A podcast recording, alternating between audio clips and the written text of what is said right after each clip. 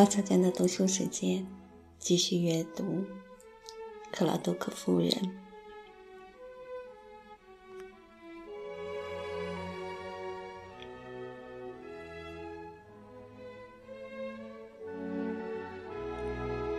第八章。连哈姆和布拉克斯达波尔之间的肯特郡海岸阴霾密布，漫长的冬季里。北海的冷风横扫过来，树木纷纷低头沉浮。黑暗的海水上总是雾气升腾，一团一团的，难以驱散。居民付出什么，这个乡村就回馈什么。有时阴暗的色彩和安静的大海只表示了惬意和平和；有时冰凉的微风让血管里的血液。横冲直撞，被吹红的双颊和摇摆的步伐透露出生活的欢乐。他的孤独又像一首忧伤不已的乐曲。愁云惨雾的天空比死亡还恐怖。一个人的情绪似乎总是重现在周围的环境中。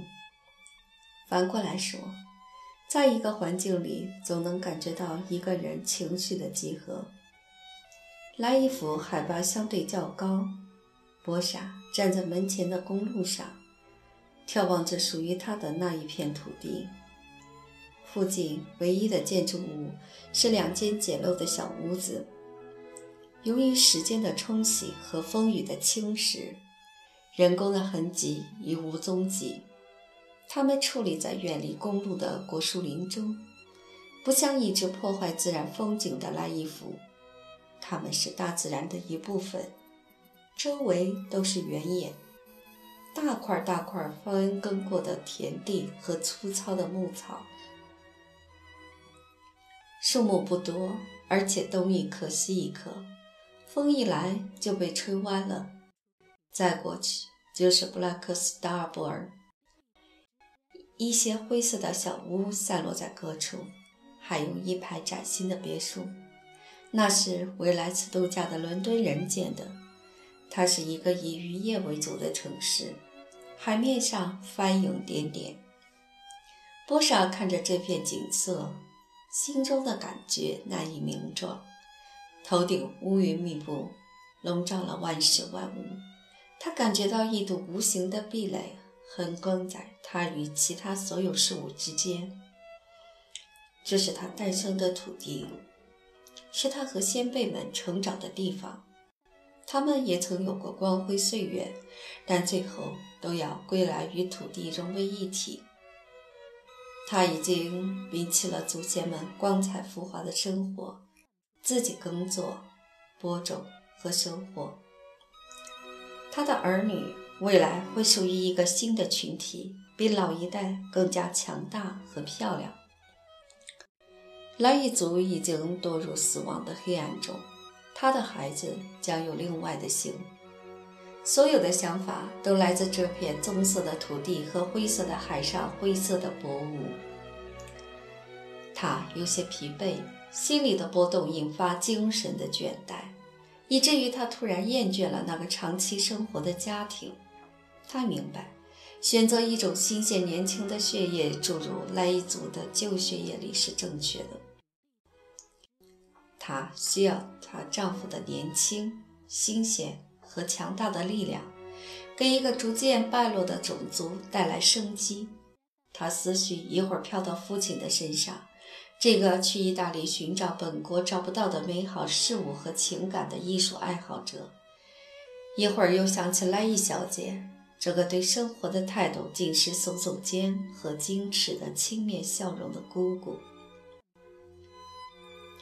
他是他们之中的最后一个，这样的决定明智吗？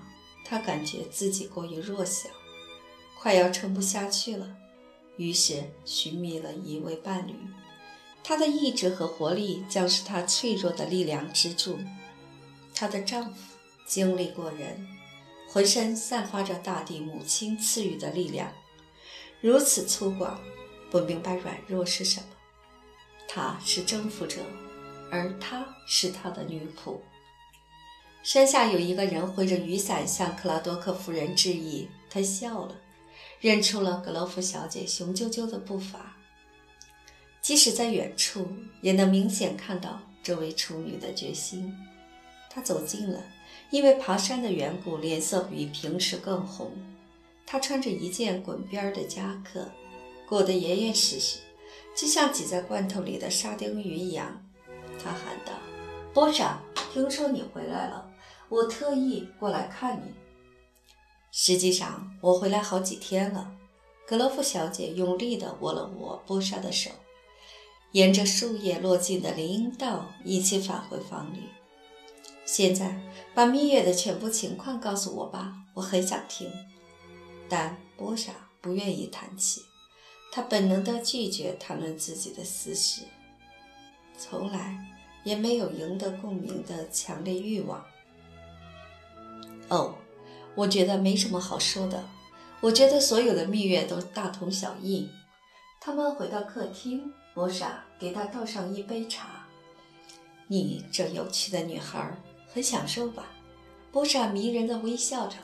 嗯，稍微顿了一顿，说：“我们过得很愉快，去了所有的剧院。”格罗夫小姐感觉婚姻使波莎改变了许多。认识到这个变化，她神经紧张了。他不安地看着这个已婚女人，感到脸在发烧。他突然冒出一句：“你真的幸福吗？”波莎笑了，脸一红，看起来更是妩媚动人。“嗯，我觉得我特别幸福。”“你确定吗？”格洛夫小姐问道。他培养了万事精确的习惯，很不赞同一个人不清楚自己的思想。波莎静静地打量了他一会儿，似乎在考虑这个问题。他终于开口了：“你知道，幸福从来不是人们期待的模样，所以我从不奢望，但我也没有去想象它。”格罗夫小姐略微严肃地说：“嗯，很好。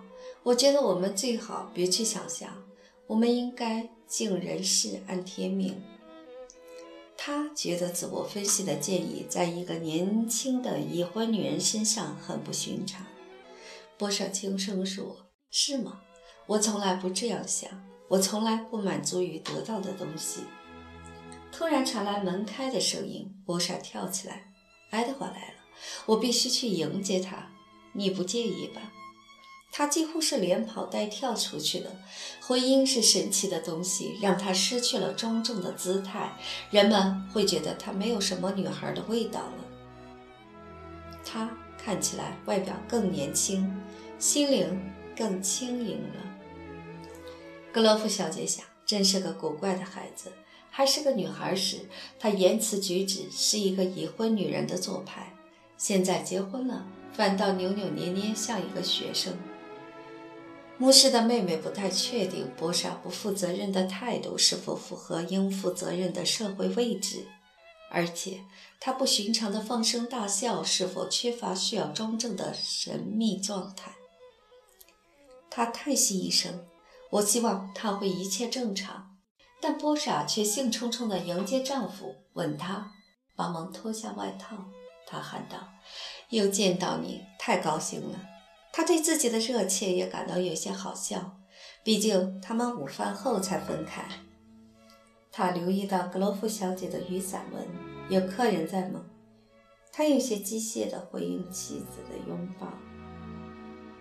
波莎挽住他的胳膊，向客厅走去。来看看吧，可怜的家伙，你肯定渴得喉舌生烟了，格罗夫小姐。他的手和格罗夫小姐一样有力。您来看我们真是太好了，很高兴见到您。看，我们比预期更早回来了，没有任何地方比得上乡村，是吧？克拉多克先生，您说的对，我也无法忍受伦敦。波莎说：“哦，您不了解伦敦。对于您而言，伦敦只是充气饼店、X X 厅和教会代表大会。”波莎，爱德华惊讶地喝住他，他无法理解他为什么用这么轻蔑的语气和格罗夫小姐讲话。但那个好人太善良了，不会反驳波莎的。仅仅宽容的笑笑，他也没有其他方式的笑容了。告诉我，你们在伦敦玩了些什么？波莎什么也不肯说。克拉多克和波莎相反，相当健谈，没有任何事情比告诉别人一些事情更让他高兴的了。而且，他也随时准备详尽分享自己对世界的看法。当他得知了某个消息，一定会立刻告诉别人。有些人一旦得知某件事情，便马上失去了兴趣，更不可能费神去讨论。克拉多克却不是这一类人，一样的话语，他重复上一百次也不会减少分毫热忱。一天内，他可以把同一个消息讲上一百次，而且讲给第一百个人听时，他还是讲得津津有味儿。这样的性格无疑是一种天赋，尤其对于教师和政客而言。不过，做他们的听众就有些乏味。克拉多克把伦敦的所见所闻一一细述给格洛夫小姐，包括他们看过的戏剧。情节如何？还有各个角色的演员。然后他一字不漏地列出了参观过的所有博物馆、教堂和公共建筑。波莎看着他热情洋溢的样子，幸福地笑了。他不关心他讲话的内容，只觉得声音就很是悦耳了。当他从头到尾高声朗读《惠特克年鉴》时，他就兴致勃勃地听着，顺便说。这是完全有能力完成的一件事。相比波莎，爱德华更符合格罗夫小姐关于新婚夫妇的想象。后来有一次，他和兄长庄严地坐在长桌两头一起享用冷羊肉晚餐时，这样说道：“他这个人很不错。”对，牧师用疲倦而忍耐的声音回答：“我相信他会是一个好丈夫的。”格罗夫先生就是耐性的代言人。莱伊小姐有些恼火，她喜欢朝气蓬勃的人，但格罗夫先生身上一点儿也看不到。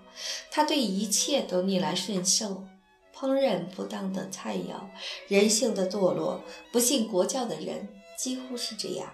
那不值一提的薪资，他甚至可以任由生活将他驱向死亡。拉伊小姐说：“她像人们常见的西班牙驴子，排着长长的队伍，无精打采地驮着超重的货物。忍受，忍受，忍受。但这还不如格罗夫先生的忍受力。驴子有时还踢腿儿，但连哈姆教区的牧师从来不会。”格罗夫小姐说：“查尔斯，我真的希望会这样。”我希望他会，他回答，顿了一下，又说：“你有没有问他们明天来不来教堂？”他吃了一口土豆泥，注意到他和平时一样被烧焦了，但他没做任何评论。哦，我完全忘了问这件事。不过，我觉得他们肯定会去的。爱德华·克拉多克去教堂一向很殷勤。格罗夫先生没有回答。接下来的时间，他们没有再交流。吃晚饭后，牧师马上前往书房完成祈祷。格罗夫小姐则从篮子里拿出哥哥的羊毛袜，开始织布。她织了一个多小时，期间一直想着克拉多克夫妻。每次看见克拉多克，她都比上一次更喜欢他。她觉得他是个值得信赖的人。他暗自责备自己之前反对他的婚姻，他的行为不符合基督教的教义。他自问是否有责任向波莎和克拉多克道歉，做一些有伤自尊的事情，奇异地吸引着他。但波莎和其他女孩完全不同。一想到他，格罗夫小姐又混乱了。时钟滴答一响，要报时了。格罗夫小姐抬眼一看，还有五分钟就十点了。我都不知道这么晚了。他站起来，整齐地收好手上的活计，从风琴上取下圣经和大祷告书，放在桌上的一端。他摆好哥哥坐的椅子，然后安心等待他回来。钟表报时时，他听到了门开的声音。牧师走进来，他不发一言地坐下，把书搬到他平时要读的地方。他问：“你准备好了吗？”他抬眼望了一下，是。格罗夫小姐弯腰按铃，仆人端来她放在桌上的一篮鸡蛋。格罗夫先生一直注视着她，直到她安静地坐下来，才开始讲道。仆人点燃了两根蜡烛，祝他们晚安，就退下了。格罗夫小姐数了数鸡蛋，牧师问道：“今天有多少个？”“七个。”他回答，把鸡蛋一个个标上日期，并在本子上记录好。格罗夫先生问：“准备好了吗？”他拿起一根蜡烛说：“准备好了。”他关掉灯，拿着一根蜡烛随他上楼。他在门外停住，和他道晚安。他毫无感情地亲了亲他的前额，然后各自回房。星期天的早晨，乡村人家总是一番忙乱景象。这一天的空气里。都有一种特别的气氛，一种警觉和期待的状态。即使多年以来他们一直被重复着，但每周去教堂的准备事宜绝对不能敷衍了事。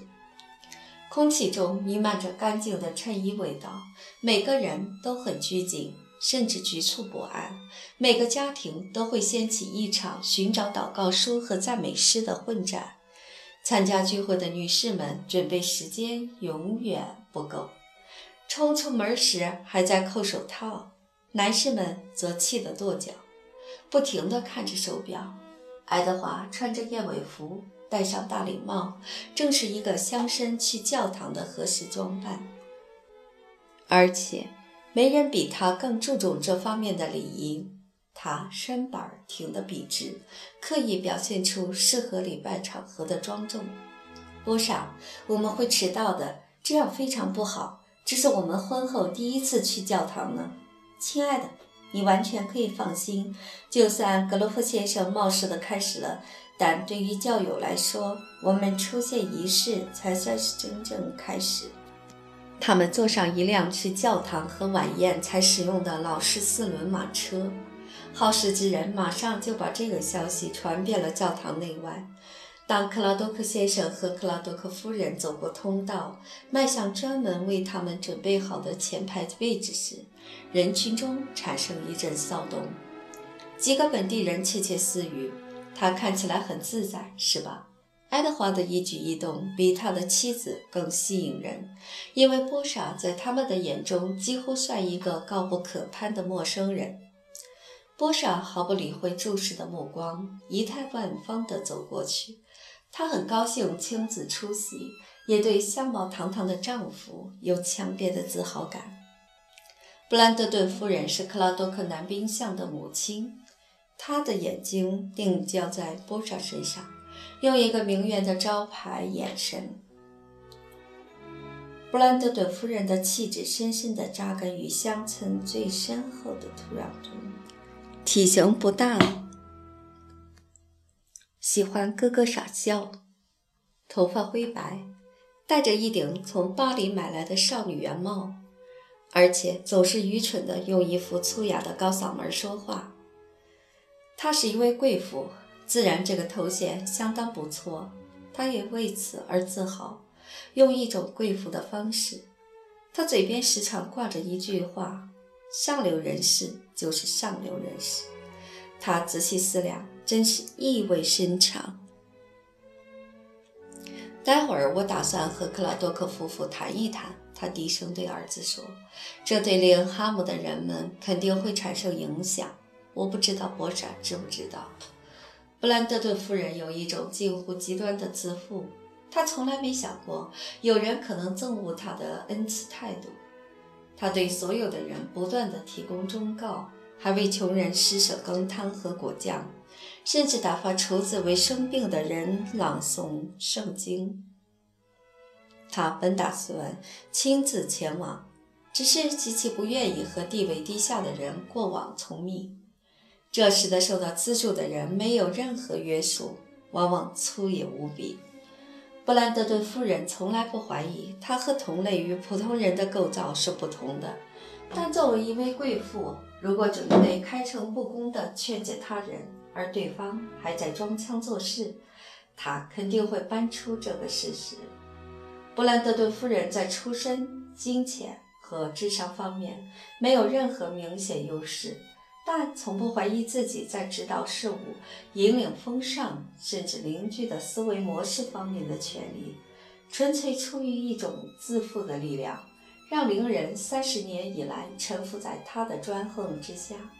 厌恶的同时，又巴巴地盼望着被他邀请去吃顿普通的晚餐来改善生活。布兰德顿夫人一直在琢磨怎么应付克拉多克夫妇。我不知道是否有责任去拆散他们。爱德华不是莱伊小姐应该嫁的那类人，但周围又没什么上流人士，人们自然会考虑二十年前想都没想过的联姻。现在上流社会也被搅混了，也许我还是宽大为怀的好。布兰德顿夫人想到莱伊夫需要她的支持，心底有些开心。他们请求他的儿子做男兵相，就证实了这一点。事实上，上流人士就是上流人士，在这个满是屠夫和家具商的时代，他们必须抱成一团儿。礼拜仪式过后，教民站在教堂的庭院中，布兰德顿夫人走向克拉多克夫妇，亚瑟跟在他后面，他则用那副高嗓门和爱德华开始交谈。他用余光观察着连哈姆的人，以确定自己的举动被如期留意到了。他和克拉多克交谈的方式恰如其分，正是一位贵妇对新晋乡绅的态度。对此，克拉多克很是高兴和满足。